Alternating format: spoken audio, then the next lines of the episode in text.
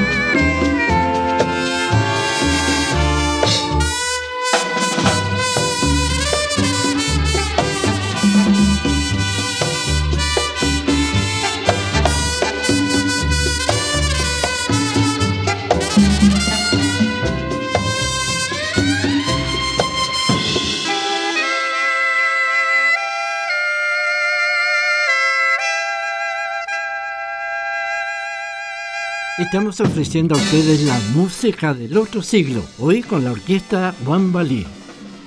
El nombre nació de un pueblito que existe al interior de Chillán, Wambali, sin H y con una I latina, nombre que llamó la atención del guitarrista Caupolicán Montoya, más conocido como Jack Brown, nombre que significa nada menos que nido de ladrones. Formada la orquesta con ese nombre, pero queriendo darle uno mucho más atractivo, le agregaron una H, cambiando la I por una Y. La Guambalí nació con una influencia de la década del 50 por la visita que hicieron a Chile la Sonora Matancera. También los Lecuona Boys vinieron en esa época, Javier Cugat, y Pérez Prado, que había sido contratado para actuar en Radio Minería. Lo que sucedió después se lo contamos en algunos minutos.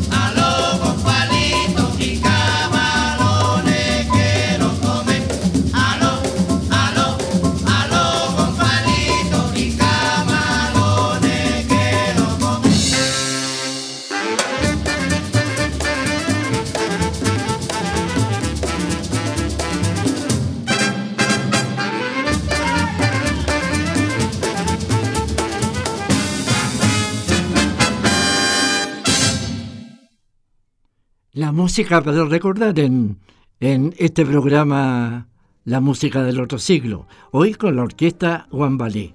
Le seguimos contando. La actuación de la orquesta Guambalí fue todo un éxito, de tal manera que habían terminado el contrato en el Nuria, comenzaron después a trabajar en el Club de Medianoche. Era un restaurante de turismo que estaba allí en, en la calle San Diego, en la esquina de Avenida Mata. A raíz que los eventos de ese restaurante eran transmitidos por Radio del Pacífico, supo de ellos Raúl Mata, quien era director de Radio Minería, contratándolos para los escuchados programas de la emisora. Su notable crecimiento y popularidad los indujo a realizar algunos cambios, aumentando sus integrantes y llevando a un cantante que sería la voz que identificaría a la Guambalí, Humberto Lozano.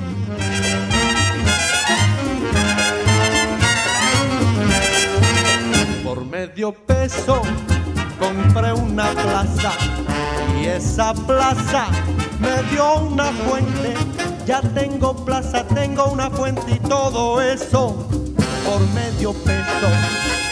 Todo eso por medio peso.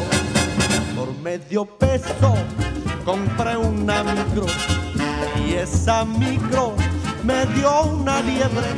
Ya tengo plaza, tengo una fuente, tengo micro y tengo liebre y todo eso por medio peso. Todo eso por medio peso.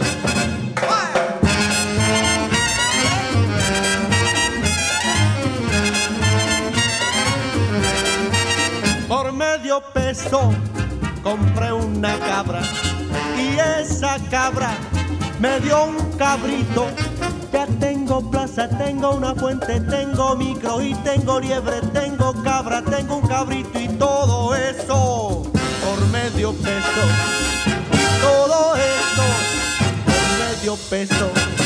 Por medio peso compré una mona y esa mona me dio un monito. Ya tengo plaza, tengo una fuente, tengo micro y tengo liebre, tengo cabra, tengo un cabrito, tengo mona, tengo un monito y todo eso por medio peso. Y todo eso por medio peso.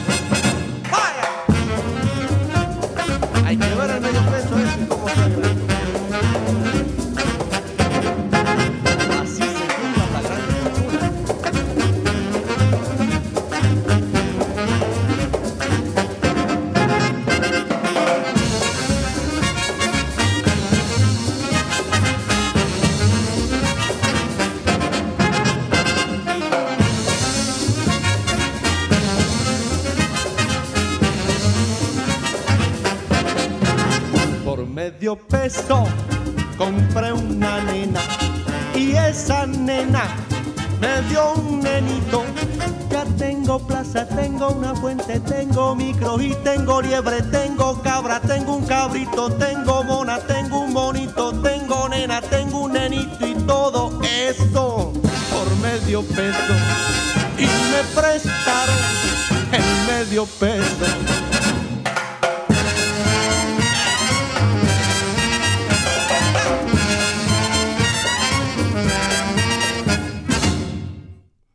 Parece que nunca se nos hayan ido estos que se llaman recuerdos, pero que están tan presentes. Siempre es grato es- escuchar los recuerdos y a la orquesta Guambalí. Humberto Lozano habría de ser emblemático en esta orquesta y los acompañó durante toda su trayectoria. Bueno, lamentablemente, hoy Humberto Lozano ya no está con nosotros pero no- nos ha dejado el recuerdo de su participación en la orquesta y esta entrevista que le hiciéramos en Valparaíso hace algunos años y que constituye una verdadera reliquia en la historia musical chilena. ¿Cómo empezó Humberto Lozano sus primeras canciones? Bueno, eh, es, eh, uno que es artista, eh, es artista de, desde que la madre le lo da a luz a uno, eh, se puede decir que nace artista, o sea, yo desde chico me gustaba cantar, tenía inquietudes por cantar, hasta que ya, en, eh, ya más grande integré una compañía infantil, la compañía del abuelito Luis, cantaba en programas de aficionados, en fin, hasta que el año 47 eh, eh, me descubrió el maestro Federico Gea, que era la orquesta de nombre que había en ese tiempo en Santiago, y, y bueno, me, me incorporó a esa orquesta, canté en Radio Corporación en ese tiempo, en fin. Deteniendo un poquito en el tiempo, Sí. ese fue un programa bastante famoso en Santiago, el abuelito Luis, y había una canción, ¿no es cierto?, que hablaba del Sí, abuelito claro, Luis. claro, el vals del abuelito Luis. ¿Se acuerda usted de la canción? Sí, claro. ¿Lo podría entonar? ¿Es difícil? Abuelito Luis, qué dichoso soy al tener junto a mí. Eh, mire, por, ahí, no, está, claro, pero no me acuerdo mucho. Sigamos con, la, con su Ah. trayectoria. Llegó a la corporación, Claro, estuve en Radio Corporación en el año 47. Bueno, antes había cantado como aficionado en diferentes radios en Santiago.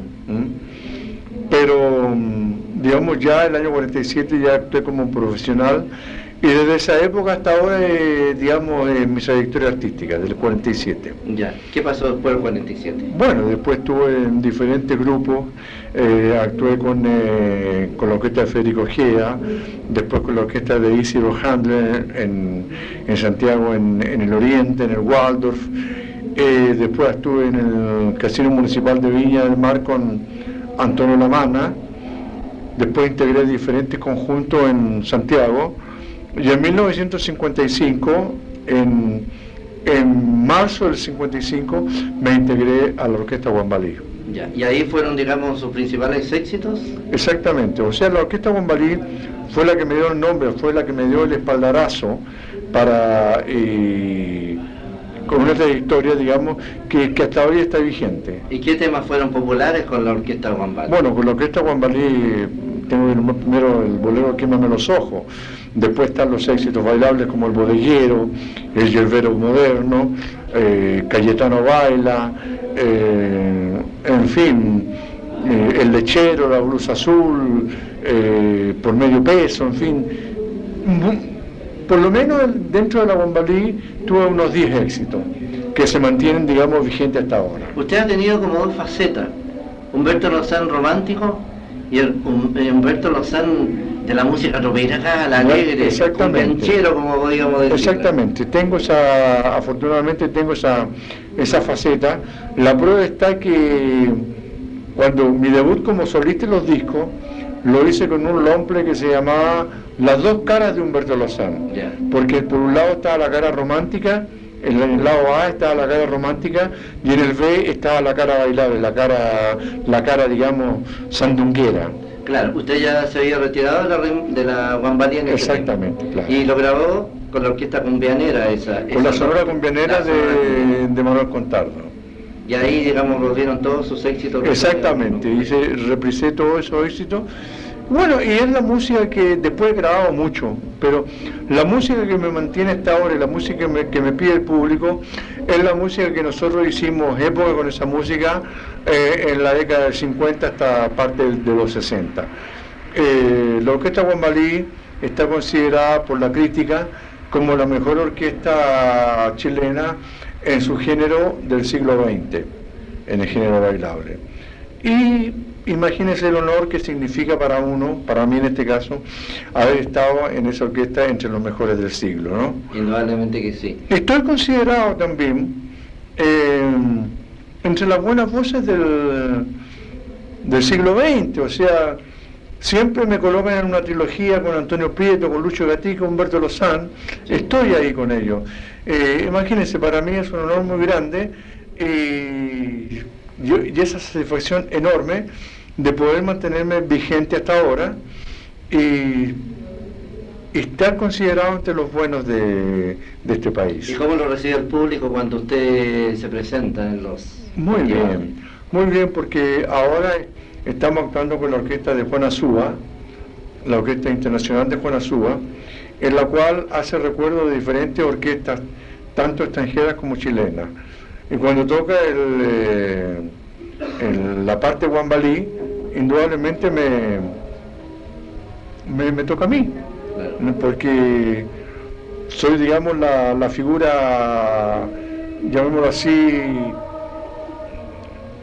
la figura que continúa estable, eh, rememorando los éxitos de la Guambalí. Y con una orquesta similar a lo que era la Guambalí, hacemos esos éxitos. Humberto siempre vigente antes y ahora. Parece, ¿no? Grandes satisfacciones, ¿no es cierto? De todas maneras, de todas maneras. Eh, ¿Las satisfacciones se las ha dado directamente al público o ha recibido ciertas distinciones? Se lo pregunto porque aquí estamos en un, en un Chile que paga más muchas veces. Sí, pero yo no me puedo quejar, porque si bien en lo material no, no he recibido lo que, lo que, lo que podría haber sido, pero por lo menos en lo, en lo, espiritual sí me siento grato con lo que he recibido en mi país. Y hasta el momento soy una persona conocida, soy un artista que considerado, eh, todo el mundo me respeta y por lo tanto eh, puedo decir que soy un, un profeta en mi tierra. ¿Hay alguna canción en especial que a usted le guste interpretar? Probablemente que el bolero Quémame los ojos, eh, me gusta cantarlo por lo, por lo que significa, por las satisfacciones que me ha dado. Claro ¿ya? sí. Pero hay canciones muy lindas que canto dentro de mi repertorio que, que me producen muchas satisfacciones. Claro. Bueno, don Humberto Lozano, nosotros le agradecemos el habernos recibido, haber conversado con usted y haber hecho recuerdos juntos del pasado y del presente. Todo lo contrario, el agradecido soy yo que se acuerde usted de hacerme esta entrevista y, y que al mismo tiempo me hace contactarme con la gente de este puerto tan querido que es para mí, Valparaíso, que tantas satisfacciones he recibido, tanto con la Guambalí como solita aquí en este puerto. Despidámonos un poquito entonando algo de Quémame los ojos. Quémame los ojos si es preciso vida, pero nunca digas que no volverá. Muchas gracias. Muy bien, pues gracias.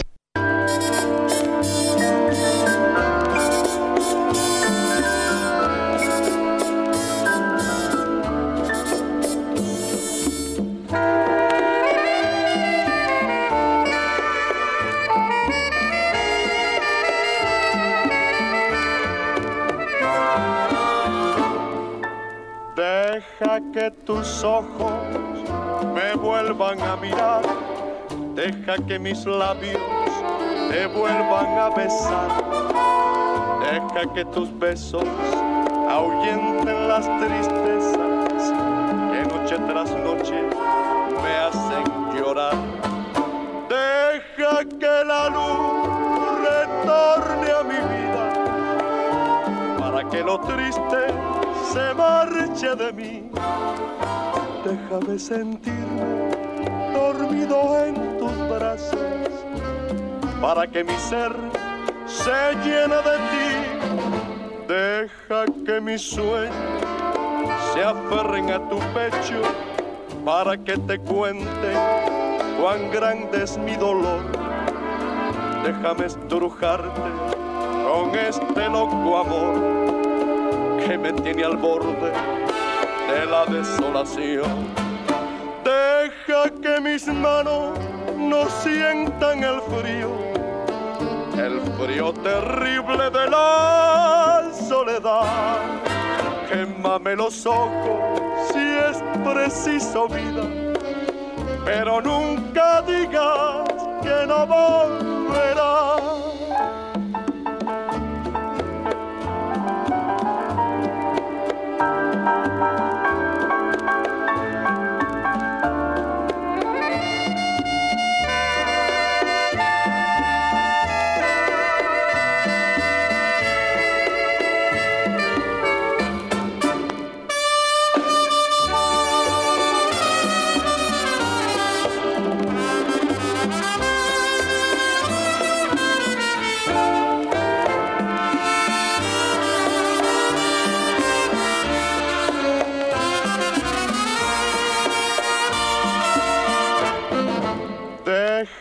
Que mis sueños se aferren a tu pecho para que te cuenten cuán grande es mi dolor.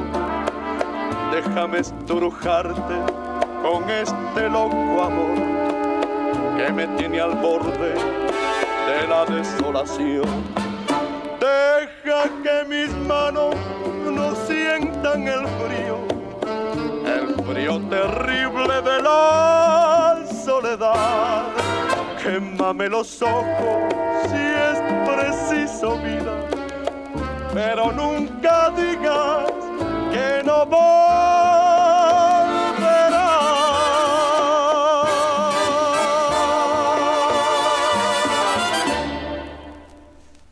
En 1956, la orquesta Guambalí, ahora con Lausanne, comienza a grabar sus primeros discos, lo que se prolongó hasta 1957 con los temas que ustedes ya conocen.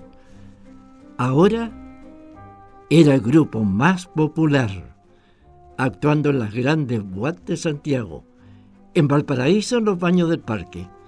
En 1959 viajaron a Europa, constituyéndose en la primera orquesta chilena que llegaba al viejo mundo, actuando con gran éxito, donde grabaron temas instrumentales al estilo de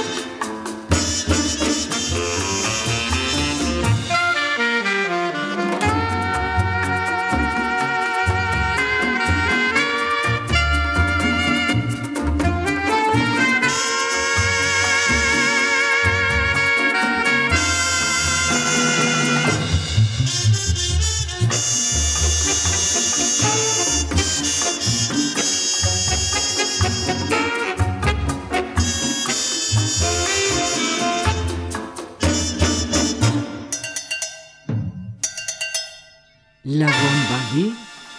había logrado llegar a la cúspide.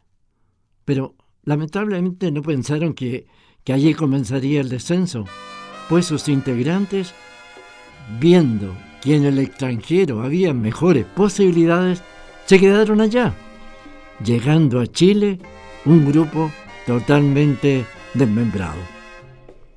Sin embargo, la orquesta Guambalí ha sido la más sobresaliente y popular agrupación musical de la década del 50, con un amplio repertorio afrocubano y de swing, que hizo bailar a Chile hasta ahora, lanzando además al estrellato a muchos integrantes que integraron sus filas. No ha sido olvidada. En el año 2006, el sello EMI reeditó todos sus éxitos y estos últimos años, nuevos integrantes han formado una nueva Buambalí como un tributo a este inolvidable conjunto chileno.